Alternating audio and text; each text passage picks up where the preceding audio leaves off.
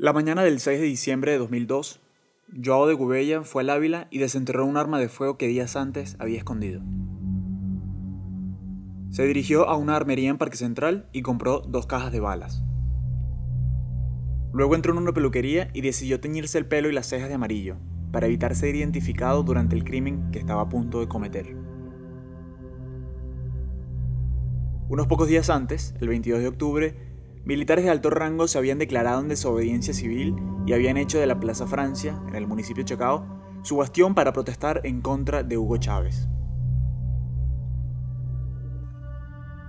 A las 7 y media del 6 de diciembre, la confusión y el terror se apoderaron de los cientos de personas que, como todas las noches, se encontraban en el lugar apoyando a los rebeldes.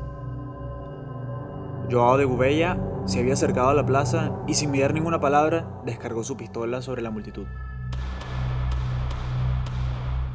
Al oír la ráfaga, la gente rápidamente se tiró al piso para protegerse. Durante un breve momento, las detonaciones cesaron. De Gubella se había quedado sin balas. Pero enseguida cambió el cargador y siguió disparando. Cuando finalmente se quedó sin municiones, la multitud se abalanzó sobre aquel criminal de 39 años, nativo de Madeira, Portugal, y comenzó a golpearlo, pero enseguida funcionarios de la policía de Chacao que resguardaban el lugar evitaron que se produjera un linchamiento. Oposición y gobierno se señalaron entre sí como responsables de aquellos hechos. Los dirigentes opositores dijeron que de Gubella había sido contratado por el oficialismo para intimidar a la oposición. E incluso, para demostrar la relación, hicieron rodar un video grabado justo el día anterior, en el que aparentemente se podía ver a De Gubella participando en una manifestación chavista. Aunque el propio Chávez dijo que aquello era imposible.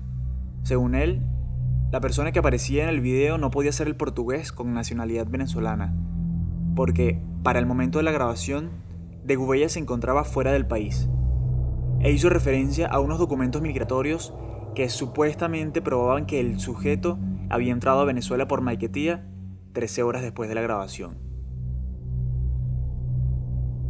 Según la versión del gobierno, la oposición había orquestado aquel sicariato con la intención de crear un ambiente hostil que propiciara un golpe militar.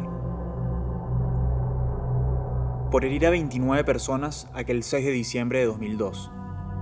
Por asesinar a Josefina Inciar de 76 años de edad. A Jaime Giraud, profesor de 53. Y a Keila Guerra, estudiante de 17 Joao de Gubella fue sentenciado a 29 años y 11 meses de prisión.